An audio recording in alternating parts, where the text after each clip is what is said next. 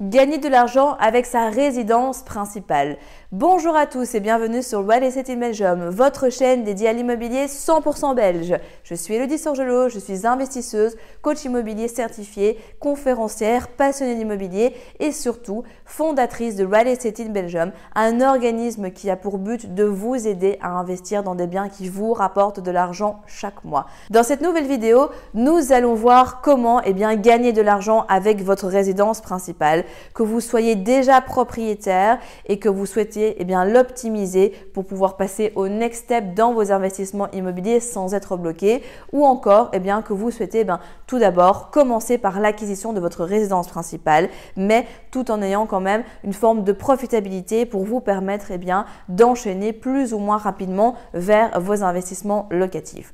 Avant de rentrer dans le vif du sujet, je vous invite à vous abonner à la chaîne YouTube pour ne manquer sous aucun prétexte les prochaines vidéos qui vont être publiées. N'hésitez pas également donc à télécharger votre cadeau offert juste ici en dessous de la vidéo. Vous allez voir que ce cadeau eh va grandement vous aider lors de votre demande de financement.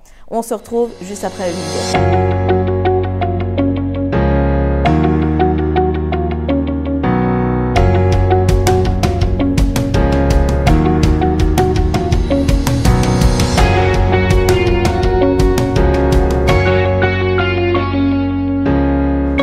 L'achat de la résidence principale, c'est toujours un vaste sujet parce que certains sont totalement opposés au fait eh bien, de commencer par acheter sa résidence principale si l'on va investir. D'autres vont vous dire qu'il faut au contraire commencer par sa résidence, résidence principale, surtout les banquiers, n'est-ce pas?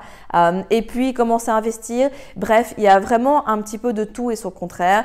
De mon côté, j'aimerais vous faire part donc de mon point de vue puisqu'il est en fait hybride.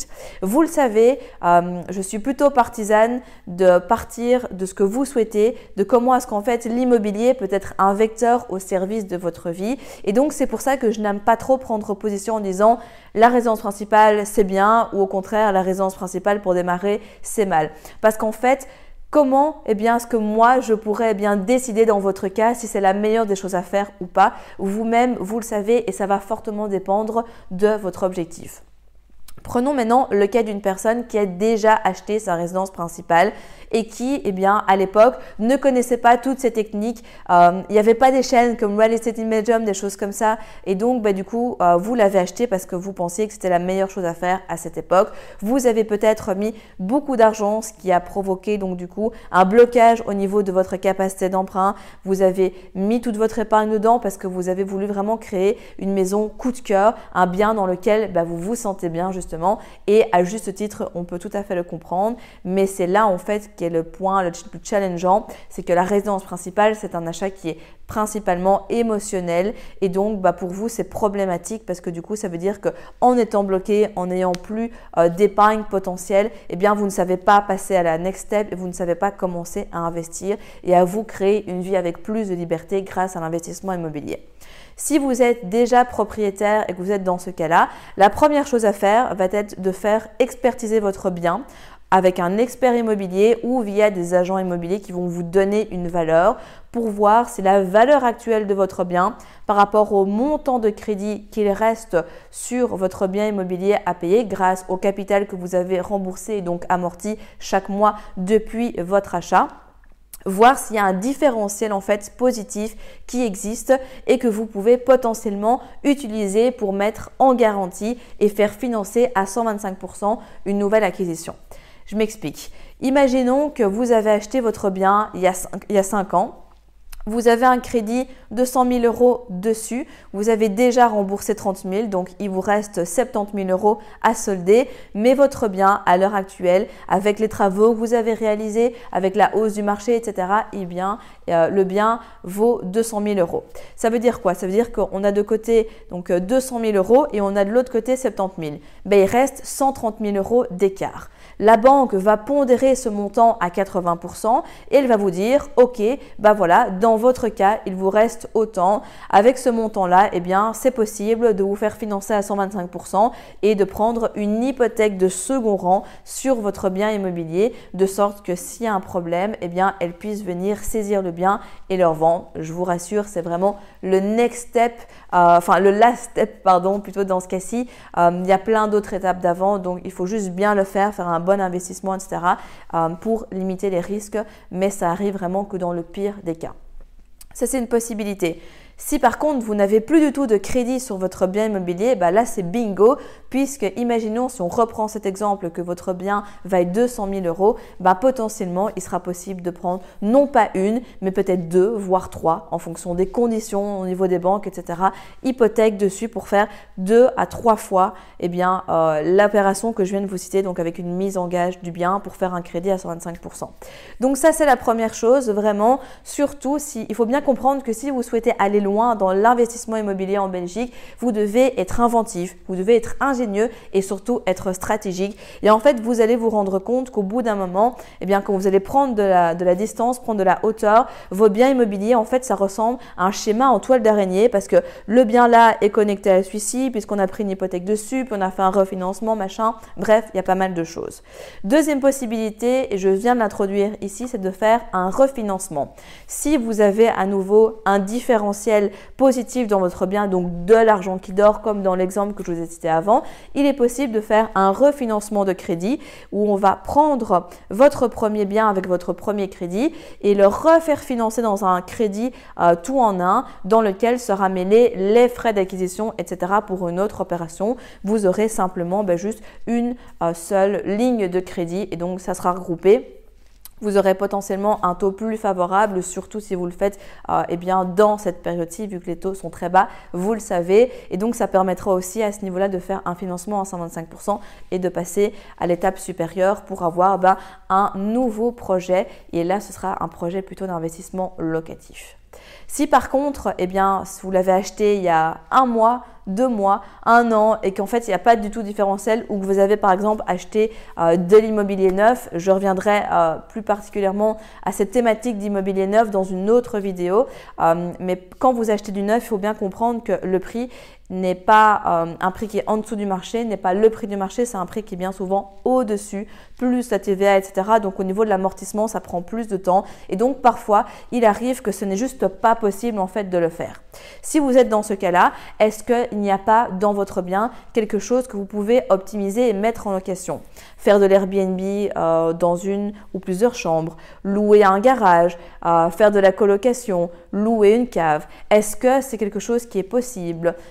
Euh, si vous êtes en société, vous faire verser un loyer aux frais de votre société pour l'utilisation eh bien, de votre espace intérieur comme locaux ou autres. Bref, essayez de voir s'il y a quelque chose que vous pouvez optimiser justement eh bien, dans cette optique-là pour que vous puissiez eh bien, gagner de l'argent, faire diminuer donc euh, les encours, voire potentiellement bien, euh, gagner de l'argent avec, même si on sera entre nous que ce ne sera pas l'opération la plus rentable, mais au moins d'être à l'autofinancement et gagner un peu d'argent dessus bah, va vous permettre de redégager une capacité d'emprunt, de pouvoir mettre cet argent, ce surplus que vous gagnez de cash flow sur un compte dédié à l'immobilier pour réinvestir après. Bref, vous avez compris l'idée et donc ça c'est des possibilités aussi. Après, si vraiment rien ne fonctionne, il y a toujours une solution mais qui est un peu hardcore, c'est vrai, c'est tout simplement eh bien d'arbitrer votre patrimoine et de se dire OK, j'ai fait une erreur à l'époque quand j'ai acheté eh bien, cette résidence principale. Je la revends, je récupère de l'argent et avec cet argent, eh bien, je le dispatche dans plusieurs investissements locatifs. Euh, je connais des personnes qui ont fait ça. Elles ont été très courageuses de le faire, mais elles ont su que ça pourrait leur apporter beaucoup plus et que justement, bah, après, dans quelques années, là, elles pourraient vraiment acheter leur maison eh bien, de leur rêve puisque bah, il y aurait les revenus passifs, le confort de vie, etc., qui auraient joué en leur faveur. Ça, c'est si vous avez déjà votre résidence principale. Si par contre, maintenant, vous avez à cœur de commencer d'abord par votre résidence principale, vous pouvez le faire à partir du moment où vous êtes conscient que vous devez être rationnel et ne pas partir dans un achat qui est coup de cœur. C'est-à-dire que vous pouvez très bien acheter donc un bien pour votre résidence principale en profitant des abattements à Bruxelles, en région Wallonne et en Flandre pour payer moins de frais dessus, rester domicilié dedans pendant X années en fonction des régions amortir du capital, etc., etc. Mais surtout, achetez-le en vous disant que c'est juste une étape. Sauf si votre souhait est juste d'avoir votre résidence principale et de faire all-in dessus et d'être vraiment bien dedans. Mais si vous me regardez, c'est parce qu'il y a un intérêt pour l'investissement, donc je ne pense pas que ce soit votre cas. Voyez-le comme un investissement. Donc, vous répétez exactement les mêmes principes que vous faites quand vous achetez un bien d'investissement. Un bien qui est idéalement en dessous du prix du marché, qui est décoté, qui a beaucoup de travaux, etc., de sorte de faire des plus-values, des fortes négociations et autres, vous allez déjà gagner de l'argent à l'achat et donc ça va déjà vous aider par la suite. Optimiser au niveau du crédit, etc. Si vous avez une capacité de 200 000 euros, eh bien ne prenez pas toute votre capacité. Essayez de trouver un bien dans la mesure du possible qui fait peut-être 100 000, 120 000, de sorte qu'il y ait quand même de l'argent euh, qui puisse être attribué à un autre projet par après. Ne craquez pas pour euh, la cuisine qui coûte 25 000 euros euh, alors qu'en fait, ben, ça va pas spécialement amener beaucoup plus de valeur et vous allez immobiliser beaucoup d'argent dans des choses comme ça. Donc vraiment, réfléchissez, faites-le en conscience. Il n'est pas rare qu'il y a des personnes que j'accompagne qui ont une stratégie qui est double, qui est d'abord d'acheter leur résidence principale, euh, comme je le disais avec les principes de l'investissement locatif, d'amortir du capital, de profiter des abattements, de faire des travaux pour améliorer et donc au bout d'un moment d'avoir un différentiel pour le mettre en garantie pour autre chose, de ne pas être bloqué avec une capacité d'emprunt qui a été utilisée au maximum, de sorte de pouvoir continuer à investir après, de garder de l'épargne pour enchaîner, etc. Et en fait, ça fonctionne très bien. Et d'ailleurs, ça a été ma stratégie aussi quand j'ai démarré, puisque j'ai voulu acheter ma résidence principale pour avoir mon chez moi, mais j'ai profité des abattements. Je n'ai pas payé de frais d'enregistrement dessus. Du coup, j'ai fait d'énormes travaux, j'ai fait j'ai eu une bonne négociation, etc. c'est un bien donc qui a pris énormément de valeur et donc maintenant, si je devais le revendre, eh bien, j'aurais une plus-value dessus. Et ce qui est intéressant, c'est que comme j'avais bien fait mon coup, eh bien, j'ai pu avoir un différentiel positif entre le le montant du crédit et la valeur du bien. Et j'ai pu mettre ce bien en garantie, donc pour faire un 125, pour le faire eh bien, euh, lever auprès d'un autre bien et donc d'avoir un investissement et de ne pas être bloqué. Sans compter que j'avais pas du tout immobilisé toute ma capacité d'emprunt et qu'en plus, eh bien, je loue tout ce que je peux louer, c'est-à-dire que je loue une chambre en colocation et je loue une cave aussi. Et oui, même une cave, ça se loue. Et c'est intéressant parce que non seulement bah, j'amortis du capital, je suis chez moi dans un lieu qui m'inspire, qui me plaît, j'ai pu le mettre en garantie, j'ai profité des abattements et je loue tout ce que je peux et ça me permet eh bien de générer du cash flow positif sur ce bien. Alors comme je vous le disais, c'est pas l'opération qui est la plus rentable que j'ai, mais pourtant, eh bien, elle m'aide à pouvoir atteindre mes objectifs. Ça ne m'a pas du tout bloqué et sincèrement, je ne le regrette pas. Donc, vous aussi, dites-vous qu'il existe une solution, il existe un moyen hybride de pouvoir avoir votre résidence principale et de pouvoir continuer de bloquer. Il faut juste le faire avec stratégie et de laisser l'émotionnel de côté puisque c'est avec cette stratégie, cette méthodologie-là, eh bien que vous allez pouvoir continuer à investir et surtout ben, vivre enfin la vie qui vous inspire vraiment grâce à l'immobilier. Si vous êtes arrivé jusqu'au bout de la vidéo, c'est qu'il est fort à parier que l'investissement immobilier en Belgique vous intéresse. C'est pourquoi je vous invite à vous abonner à la chaîne YouTube afin de ne manquer sous aucun prétexte les prochaines vidéos exceptionnelles qui vont être publiées. Mais également, surtout, ne repartez pas sans votre cadeau offert.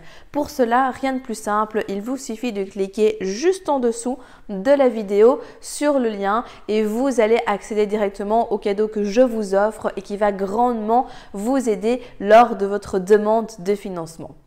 En attendant, je vous dis à très vite, prenez soin de vous et on se retrouve très prochainement pour de nouvelles aventures.